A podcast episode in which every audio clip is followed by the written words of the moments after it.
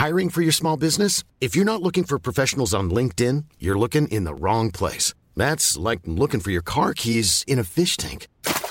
LinkedIn helps you hire professionals you can't find anywhere else, even those who aren't actively searching for a new job but might be open to the perfect role. In a given month, over 70% of LinkedIn users don't even visit other leading job sites. So start looking in the right place. With LinkedIn, you can hire professionals like a professional. Post your free job on linkedin.com slash people today. La justicia argentina declara inconstitucional la reforma laboral de Javier Milei. ¿Por qué razón? Veámoslo. Echémosle un vistazo a algunos de los principales titulares de la prensa española. La justicia argentina declara inconstitucional la reforma laboral impulsada por Milei. Invalidez constitucional. La justicia argentina tumba la polémica reforma laboral de Milei. La Corte de Justicia de Argentina declara inconstitucional la reforma laboral de Javier Milei. La reforma laboral de Milei declarada inconstitucional por la Corte de Justicia de Argentina la justicia argentina declara inconstitucional la reforma laboral de Javier Milei.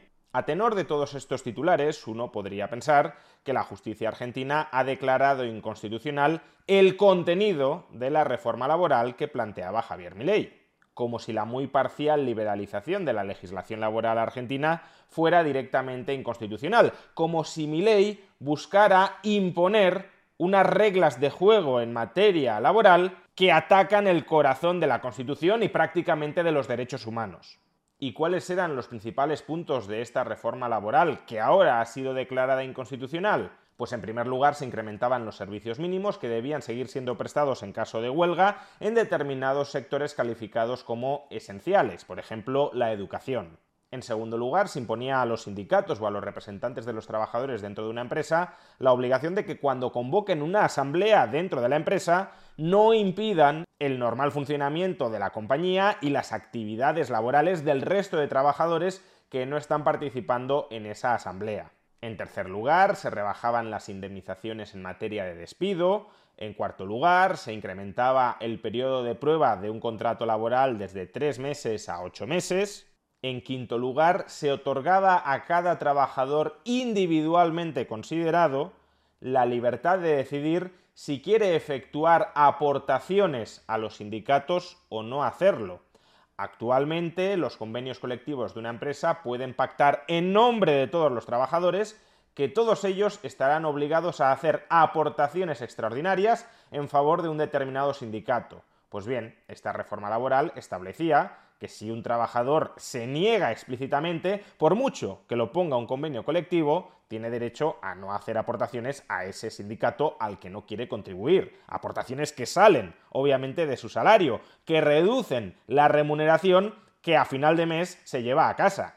Y en sexto lugar, se amplía la autonomía contractual de trabajadores y empresarios para negociar el contrato laboral al margen de la propia legislación laboral o de los propios convenios colectivos. Es decir, que en muchos ámbitos se coloca el contrato laboral por encima de la ley y de la negociación colectiva, como debería suceder en cualquier ordenamiento jurídico donde la libertad de las personas prime sobre los privilegios de políticos, de sindicatos y de patronales. Pues bien, todo esto y otras disposiciones en materia laboral que no he mencionado, pero que también están incluidas en el decreto de necesidad y urgencia, es lo que de momento no entrará en vigor después del fallo de la justicia argentina declarando inconstitucional esta reforma laboral.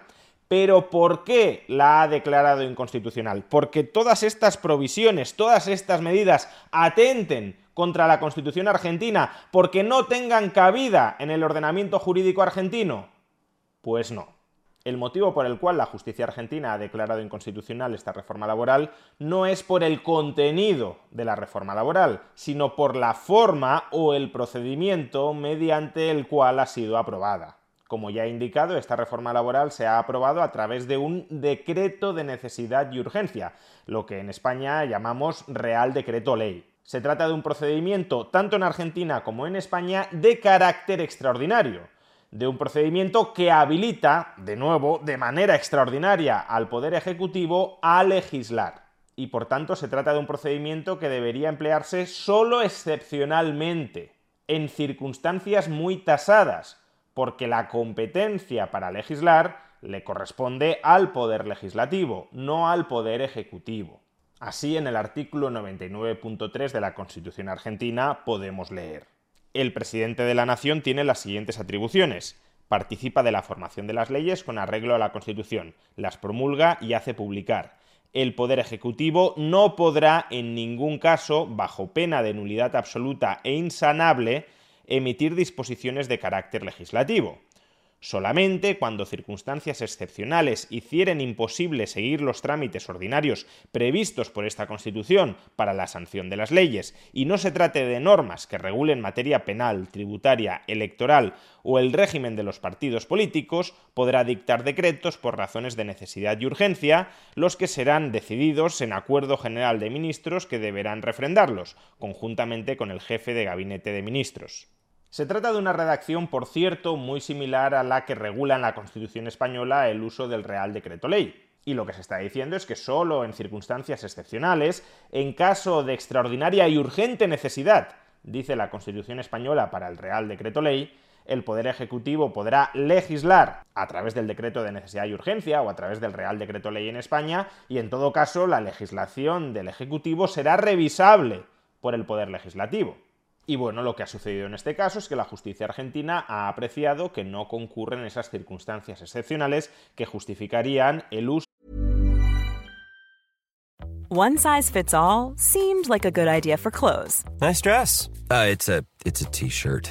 Until you tried it on. Same goes for your healthcare. That's why United Healthcare offers a variety of flexible, budget friendly coverage for medical, vision, dental, and more. So, whether you're between jobs, coming off a parent's plan, or even missed open enrollment, you can find the plan that fits you best. Find out more about United Healthcare coverage at uh1.com. That's uh1.com. You should celebrate yourself every day, but some days you should celebrate with jewelry. Whether you want to commemorate an unforgettable moment or just bring some added sparkle to your collection, Blue Nile can offer you expert guidance and a wide assortment of jewelry of the highest quality at the best price. Go to BlueNile.com today and experience the ease and convenience of shopping Blue Nile, the original online jeweler since 1999. That's BlueNile.com. BlueNile.com. Hey, it's Ryan Reynolds, and I'm here with Keith, co star of my upcoming film, If, only in theaters, May 17th. Do you want to tell people the big news? All right, I'll do. Sign up now and you'll get unlimited for $15 a month in six months of Paramount Plus Essential Plan on us. Mintmobile.com slash switch. Upfront payment of $45 equivalent to $15 per month. Unlimited over 40 gigabytes per month. Face lower speeds. Videos at 480p. Active Mint customers by 531.24 get six months of Paramount Plus Essential Plan. Auto renews after six months. Offer ends May 31st, 2024. Separate Paramount Plus registration required. Terms and conditions apply if rated PG. del decreto de necesidad y urgencia para aprobar una reforma laboral. En el fallo de la justicia argentina, en su inciso sexto, podemos leer que esas circunstancias excepcionales no se observan verificadas en el caso.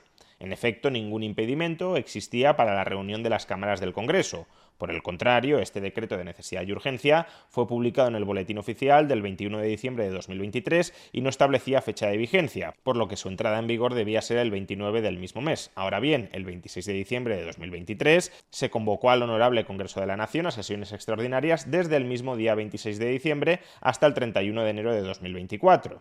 En otras palabras, no se registraba impedimento para la reunión de las cámaras del Congreso e incluso el 27 de diciembre de 2023, es decir, con anterioridad a la fecha de entrada en vigencia del decreto de necesidad y urgencia, el órgano legislativo se encontraba convocado, en funciones y con facultades para examinar el contenido de las reformas propiciadas en dicho decreto de necesidad y urgencia.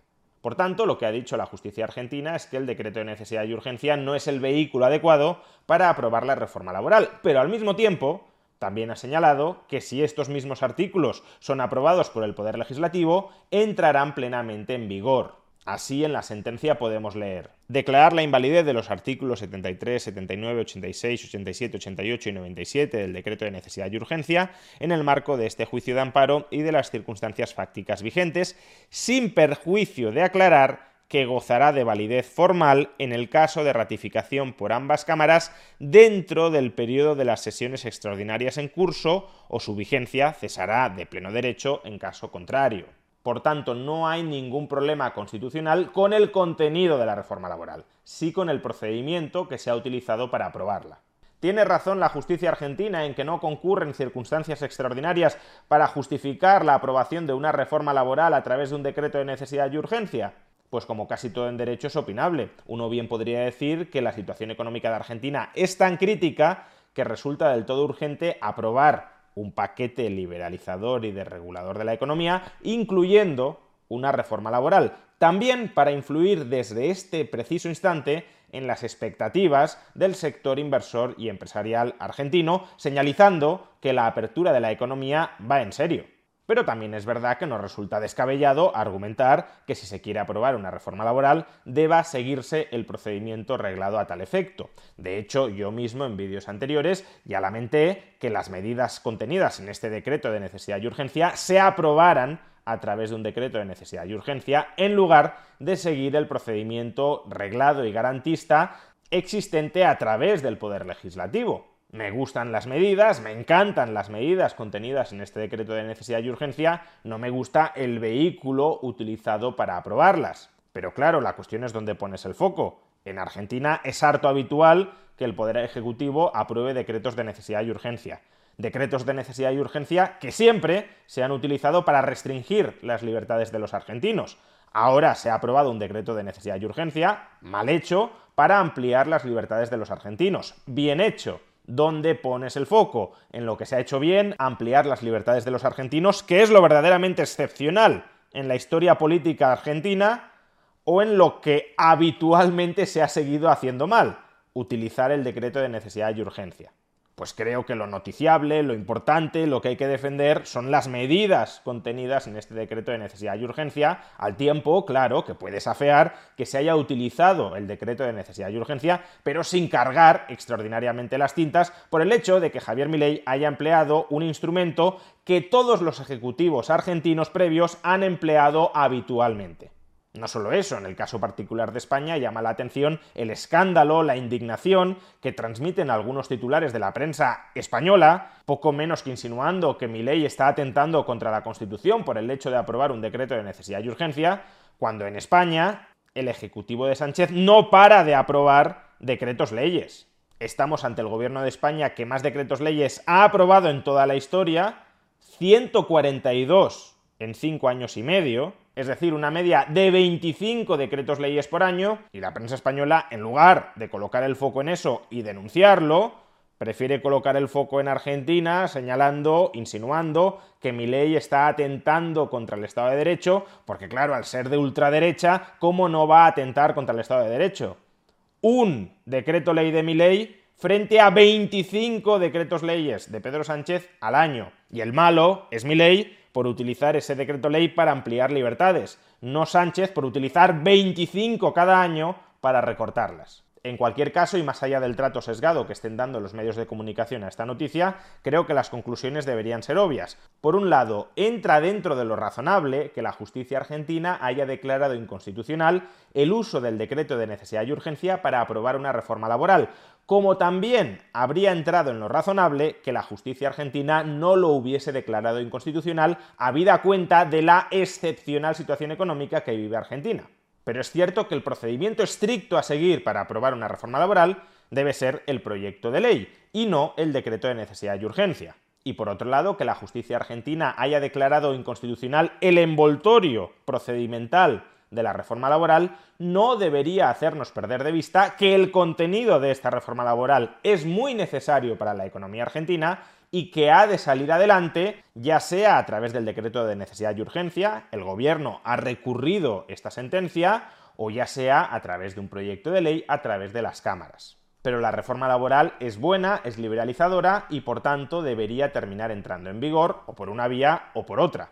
Y si no lo hace, la responsabilidad no será del gobierno de Javier Milei por tratar de sacar adelante estas medidas, si no lo hace será, en primera instancia, por los tribunales que aprecian que no concurren las circunstancias extraordinarias que justificarían el decreto de necesidad y urgencia, y sobre todo, si se tramita un proyecto de ley que es tumbado por las cámaras, la responsabilidad de que esta buena reforma laboral no entre en vigor será de la oposición obstruccionista dentro del poder legislativo, es decir, de los mismos políticos que han gobernado Argentina durante las últimas décadas y que la han condenado a la miseria.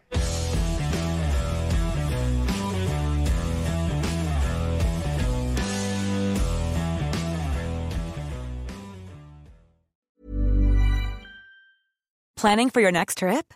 Elevate your travel style with Quince. Quince has all the jet setting essentials you'll want for your next getaway, like European linen, premium luggage options, buttery soft Italian leather bags, and so much more. And is all priced at 50 to 80% less than similar brands.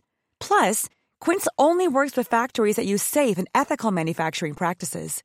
Pack your bags with high-quality essentials you'll be wearing for vacations to come with Quince. Go to quince.com/pack for free shipping and 365-day returns.